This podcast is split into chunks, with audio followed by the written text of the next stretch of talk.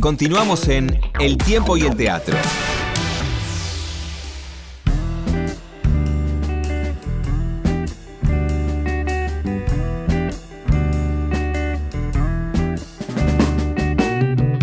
En este segundo bloque del tiempo y el teatro tenemos realmente la alegría, el honor de estar en comunicación con un artista excepcional a quien disfrutamos realmente eh, muchísimo en el espectáculo Medida por Medida, con dirección de Gabriel Chamé Buendía, en el Teatro Sarmiento del Complejo Teatral de Buenos Aires, pero además ya veníamos viendo su trabajo eh, fundamentalmente como mago, eh, un trabajo realmente notable, digamos, que cruza la magia con la actuación.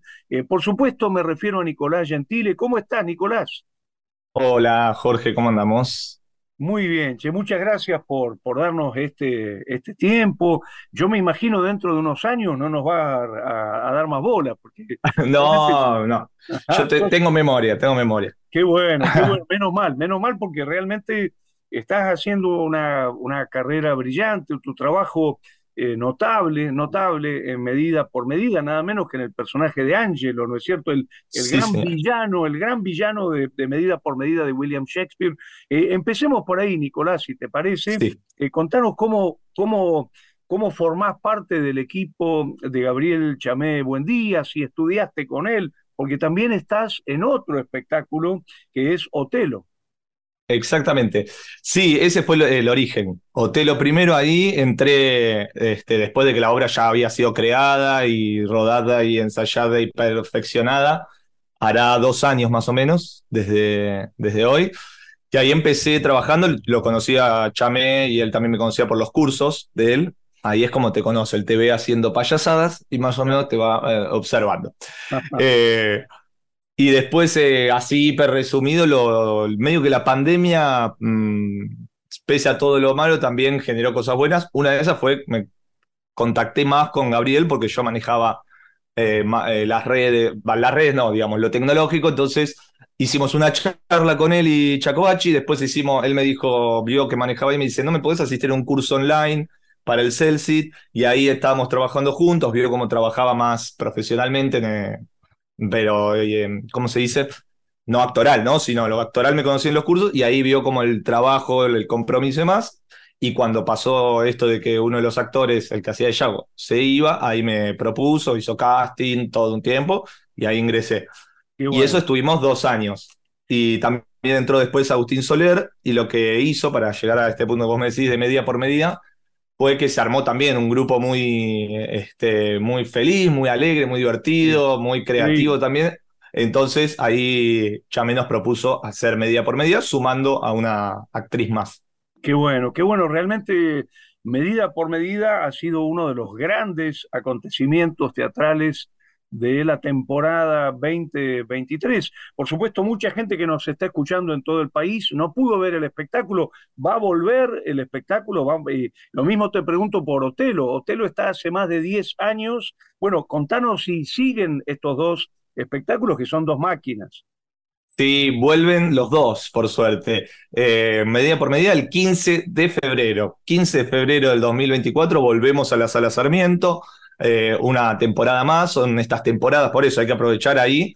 Este año pasó eso que se llenaron todas, desde el estreno hasta el final. Sí. Entonces ya no había ni posibilidad ni de invitar familia, te diría. O sea, ya era como que no había lugar para nadie. Em, así que el 15 de febrero volvemos y con Otelo también. Ahora en breve te voy a decir exacto porque el otro día que nos vimos no, no lo tenían en claro. Pero em, en febrero también vuelve Otelo. Este, eh, para el Metropolitan, en el Teatro Metropolitan. El Metropolitan en la sala 2 del Teatro Metropolitan.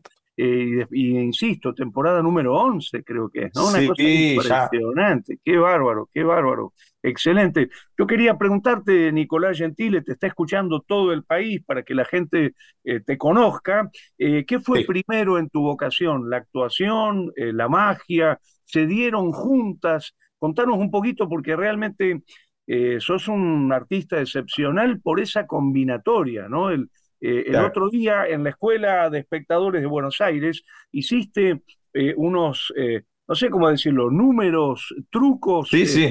Bueno, y eh, por ejemplo, trabajaste con dos trucos de mentalismo que yo me quedé sorprendido. espero, espero que cuentes ahora cómo fue, cómo lo haces, cómo. Pero sí, vamos a revelar.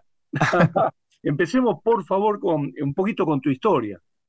Sí, vamos a revelar secretos ahora. Lo primero fue la magia, mirá, lo redactamos como, como se decía, al principio fue el caos, bueno, lo primero fue eh, la magia. Sí, empecé la magia así como, como todo niño eh, inquieto que busca cosas. Yo hice de todo, ¿viste? Me gustaba el dibujo, lo hacía dos, tres meses, bueno, eh, lo dejaba, todo iba dejando, ¿viste? Hacía un poquito, hacía otra cosa, cosa, iba probando. Y cuando encontré la magia ahí en el colegio por un amigo, empecé a estudiar. Y ahí le di, le di, me obsesioné, le hacía trucos a todo el mundo, a mis compañeros, a los profesores, a los preceptores, me metía en la preceptoría y les hacía truco de magia, les pegaba cartas en el techo. Habría que ir a, Olivos, ahí a la escuela Paula Albarracini y revisar los techos a ver si hay cartas todavía, porque deben estar. Qué bueno. Eh, así que no paraba, eso era como una obsesión. Y a partir de eso fui descubriendo esto que de alguna manera este, me gustaba siempre, viste, en actos de colegio, cosas así, que era estar en el escenario haciendo de alguna manera em, payasadas, por decirlo de alguna manera seria y divertida, digamos. Siempre había algo ahí que primero me lo dio la magia, el estar en el escenario haciendo, actuando, si se quiere. Y ahí fui llegando. Primero llegué por el clown, curso de clown que dio Norma Lichtenstein para magos y magas. Ahí empecé y conocí el clown. Después de eso fui a la universidad, a la UNA, Universidad Nacional. Em, y ahí ya me fui contactando con un montón de artistas, un montón de teatreros. Conocí a dos compañeros, directores y directoras que armamos un grupo que se llama La Zancada, que es Daniel Mises y Aldana Pelicani. Y ahí como que fue el quiebre de, o por lo menos yo lo registro así, donde entendía el teatro como un oficio, como un trabajo físico, por ejemplo, que yo no, era todo, hasta ese momento era medio intuitivo, ¿no? La magia era lo más disciplinado, yo ya hacía algún show, algún evento, y con la universidad conocí a estos dos profesores y ahí encontré una, un pensamiento teatral del oficio, ¿no? De entrenar, por ejemplo, entre la idea del entrenamiento del teatro yo no la sabía. Entonces ahí entrené demás y paralelamente fui haciendo estos cursos, como te decía, de clown, de máscaras, de todo físico, digamos. Ahí desarrollé todo eso. Y ahí se fueron uniendo de a poquito producíamos con, con La Zancada, eh, por ahí con algún otro grupo de amigos hacíamos otra cosa y así fue deviniendo todo, mezclándose cada vez más. Y la magia fue creciendo un montón a, nivel, ya abro mil mundos, ¿no? No sé, después vos me decís.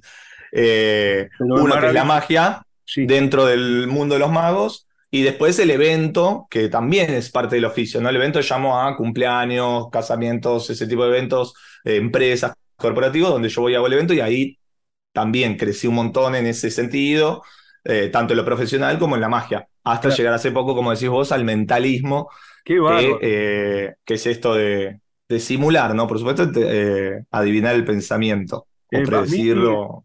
El otro día hiciste dos cosas que yo me quedé sorprendido y por eso espero que expliques ahora. no, no, por favor, esto no te lo estoy pidiendo en serio, pero ah. eh, pusiste, elegiste dos espectadores de la escuela, los pusiste uno al lado del otro y los pusiste como en conexión. Entonces, por ejemplo, le tocabas la nariz a, a, uno de ellos y el otro con los ojos cerrados decía que le estabas tocando la nariz a él, ¿no? O, hiciste también una, una suerte de invocación a los muertos, ¿no? Porque a otra espectadora le pediste que en un papelito anotara el nombre de una persona muerta muy querida, eh, y ese nombre lo, lo, terminaste haciendo aparecer en, un, en una pizarra, ¿no? Eh, bueno, dale, contá el truco. ¿Cómo, No, es que no, hay truco, es, magia real. Qué eh, te, felicito porque fue además de una, de una precisión, de una limpieza, de una, eh, eh, no sé, impecable, impecable. digamos, ¿qué es el mentalismo? ¿Te estás dedicando al mentalismo? Contanos un poco. Sí. Sí, ahí de a poco se va expandiendo, digamos, hay este, magos acá en Argentina que históricamente lo han hecho, digamos, pero también algunos jóvenes incluso amigos míos. Yo tengo un amigo que se llama Max Giaco, que fue como, que es un gran mentalista, es un gran artista, él se enfoca en eso, crea sus propios trucos, y fue siempre una influencia ahí, pero yo estaba con lo que se llama magia clásica, que sería o podríamos llamar magia clásica, que es esto, ¿no? Las, eh, el pañuelo con las pelotas, las sogas, los aros, ¿no? Si bien yo nunca hice, pero digo para que nos ubiquemos. Entonces ahí desarrollé como la parte escénica, pero los trucos eran esto, ¿no? Los, grandes clásicos de la magia, que los cubiletes, los vasitos, que los trabajé mucho también por influencia de mi maestro Merpin, que vos lo conocés, hemos hablado. y, después. con el, también, porque a Merpin lo tuvo en Liberarte, pero eh, todo el tiempo. Claro. Muchos años, sí, sí, sí. Exacto. Sí, Merpin era, fue una revolución en su momento en cuanto a estilo, entonces como que él me aportó todo eh, toda esa influencia, sobre todo seguimos actuando con Merpin juntos, hacemos una vez por mes, Ideotas en la noche, eh, lo hacemos, actuamos ahí por, hacemos una clase de magia y un show, entonces hablamos de la magia y, y demás. Y esto que te decía, ¿no? Hubo esta influencia de este, de este mago y de otros tantos, que él me digamos, me explicaba, me mostraba, me decía, mira esto, viste, todo es, eh, la magia está muy compartido, pero hay cosas que son más grosas, más buenas y se comparten con quien vos querés, no es que lo estás publicando. Y él me decía eso, no sé qué, pero te estoy hablando hace dos, tres años que yo ni, ni le prestaba atención. Y pasó el tiempo y dije, a ver, voy a meter, y empecé a ingresar y de a poquito se fue armando el show. El otro día hice 15 minutos, pero yo tengo un show de 40 donde se fue metiendo de a poquito. Y lo que tiene, digamos, de alguna manera el mentalismo es esto que, primero, una cosa, lo que vos decís, ¿no? Esta cosa misteriosa, casi sobrenatural, digamos, pero hay algo de, que es lo que me gusta a mí mucho, eh, que es medio moderno, digamos, es la idea del mago o cercana al mago moderno. ¿Qué mm. quiero decir? Si yo saco una galera, bueno, el mago tenía galera y, era, y hacía aparecer un conejo de la galera, por ejemplo, porque en esa época se usaba la galera, digamos. Y después quedó como un elemento, si se quiere, tradicional y cada mago decidirá si lo usa, no lo usa, etcétera. Pero eh, hoy en día ya es otra la imagen del mago. Y yo creo, no es porque lo haya inventado yo, sino justamente por esta influencia, charlas con mi, con mi, amigo más, con Michel, que es otro gran mentalista también argentino, o Michel, eh, que hay algo de la imagen del mago actual, ¿no? ¿Qué es un mago actual? Y alguien que te agarra el celular y te desbloquea la clave, ¿no? Que ese no lo dice, pero es parte de, de mis números, ¿no? Que te desbloquea la clave del celular. Antes era, no sé, te, desbloquea un candado, porque en otra época se usaba. Hoy es el celular, hoy es el pensamiento. Esto de la conexión, los toques, son juegos que, o números, digamos, que eso, representa la imagen del mago más actual y además, que es lo más lindo que tiene, muy personal, ¿no? Esto, la persona que yo pensé que falleció, entonces ya no es una habilidad, un virtuosismo, sino que es una experiencia. Y eso a mí me interesa mucho, digamos, que el público experimente, así como en el teatro, eh, o la magia, que yo también considero la magia teatro, experimente sensaciones distintas, digamos, que no sea solo una. Qué bueno, qué bueno. Estamos hablando con Nicolás eh, Gentile, realmente una de las presencias más notables de la temporada 2023 en el Teatro de eh, Buenos Aires, con medida por medida. Le paso la palabra a Juan Villafañe. Muchas gracias, Jorge. Bueno, como decía acá recién mi compañero, es realmente notable, ¿no es cierto?, el hecho de que vos te presentes en obras como Otelo, Medida por Medida, la relación con lo clownesco, ¿no? Tu trabajo con la magia, también en lo experimental, relacionado con el teatro, ¿no? Con la música, porque en tus propios espectáculos también trabajás con el clown, con el humor, con la música, ¿no? A propósito de esa interdisciplina que se produce tanto en el teatro como en tus espectáculos de magia, ¿vos cómo definirías a la magia entre las relaciones que hay entre lo real, lo verdadero, la ficción? ¿Cuál sería para vos la definición de la magia hoy? Em, primero voy a usar una muy usada por un gran maestro que es Juan Tamariz, que es, eh, que es una mezcla, que es el misterio de lo imposible, ahora explico, o el imposible fascinante, digamos, que es lo que es característico de, de la magia, dice Juan Tamariz. ¿Qué quiero decir? Que hay muchas cosas en el arte que son imposibles, ¿no? Que son, como decía, ¿no? Virtuosas, eso es imposible, pero no logra fascinar con ese mismo imposible, digamos, fascina por, otra, por, por otro origen, digamos lo que Juan Tamariz declara o, propone es eso, que la magia genera un, imposible fascinante, digamos, algo que, está, que rompe con la realidad.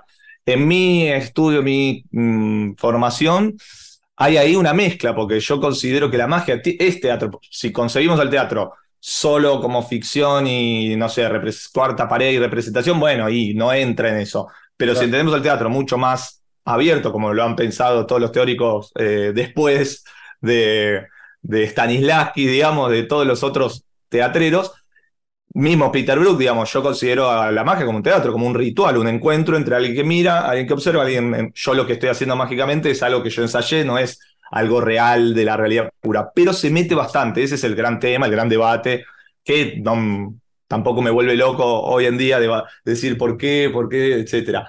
Pero mm, sí, yo creo que la magia tiene algo de esto, del misterio, de, que también lo dice Tamariz y lo dice Gaby Pareras, un mago que hace un tiempo falleció, también español los dos, que él dice, no es el imposible, o sea, no decir no sé, sino ese misterio, ¿no? Esto que Jorge trajo todo el tiempo de cómo se hace, cómo se hace, cómo es, esa sensación de misterio, de que hay algo que podría ser pero no es.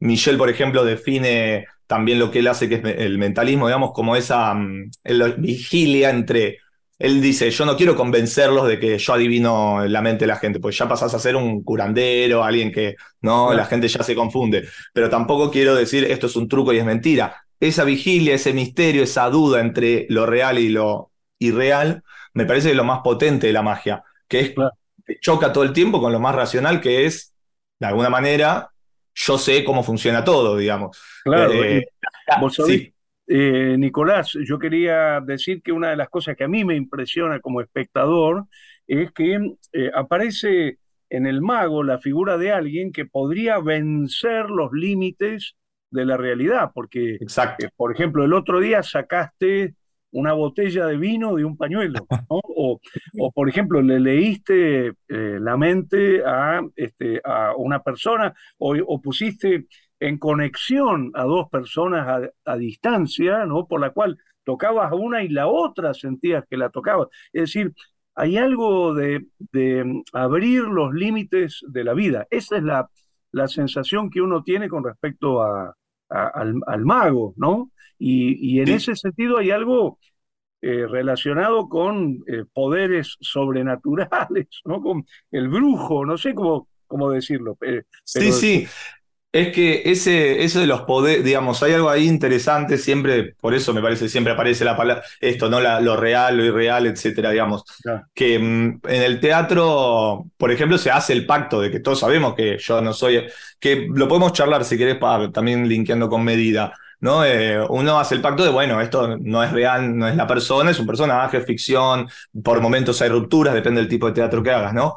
Pero eh, está ese pacto de ficción en la magia de alguna manera está que el mago ya está haciendo algo que está representando, algo que ya ensayó, ya practicó, pero también se mete, esto que decís, adivina algo que yo mismo, yo misma pensé. Entonces ahí se empieza a correr la realidad. Entonces, por un lado, filosóficamente, pero no tan filosófico profundo, sino concreto, que es muy interesante, que un poco ya lo dije, es que la magia plantea que hay algo que no sabes. Esto parece algo común, pero en la realidad, en, la vida de, hoy, donde todos opinamos, todos sabemos, o esto, ¿no? Ni hablar de la tecnología, que es algo que me gusta, todo tiene respuesta, digamos, parecería, sabemos que no, pero la magia de repente te conecta con eso más primitivo que es che, no sé cómo, o sea, no sé cómo funciona el mundo entonces, porque hasta ese, que el teatro lo puede generar, el cine, por supuesto otras artes, pero hay algo de la magia muy propio que es en un segundo, a mí me encanta y tengo también una, eh, una teoría o una idea que he hablado con mucha gente, que es,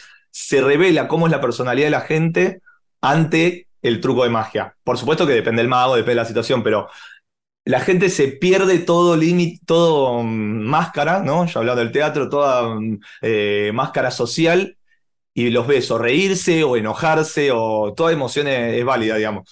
Los ves desarmarse ante algo que desconocen. Eso me parece que es fascinante, digamos, ¿no? Porque cada persona es distinta, ya lo sabemos, y ver eso ante la magia, que un arte o un oficio genere eso, me parece que es maravilloso.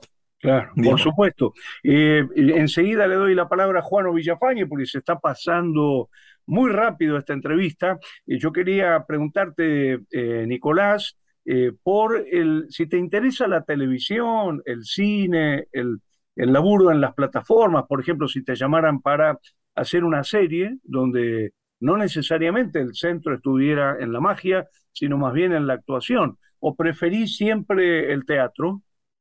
No, hay algo de esto que hablamos de la multidisciplinariedad, multidisciplina, eh, digamos que a mí me interesa mucho cada arte, cada oficio eh, en particular, en el sentido de poder profundizarlo. ¿Qué quiero decir? No, hay algo a veces de esa, de esa idea de multifacético, por ejemplo, que me aleja, que tiene que ver con toco todo por encima, digamos, ¿no?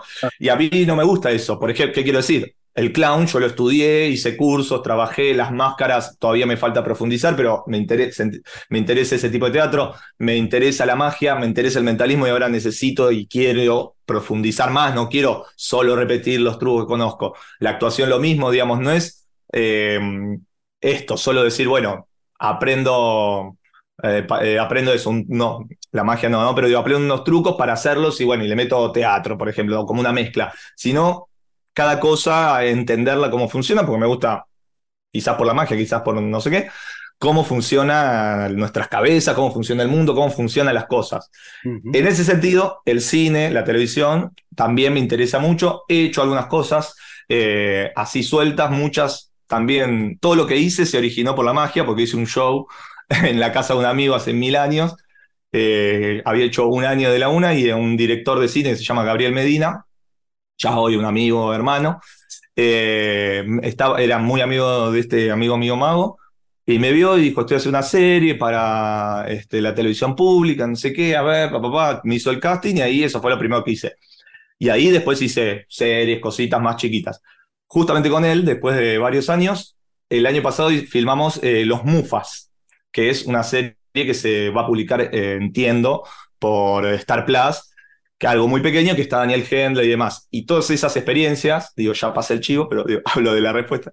Eh, todas esas experiencias, eh, para mí eso, todo el tiempo enseñan del oficio, ¿no? siempre pienso en, en, esto, en la actuación.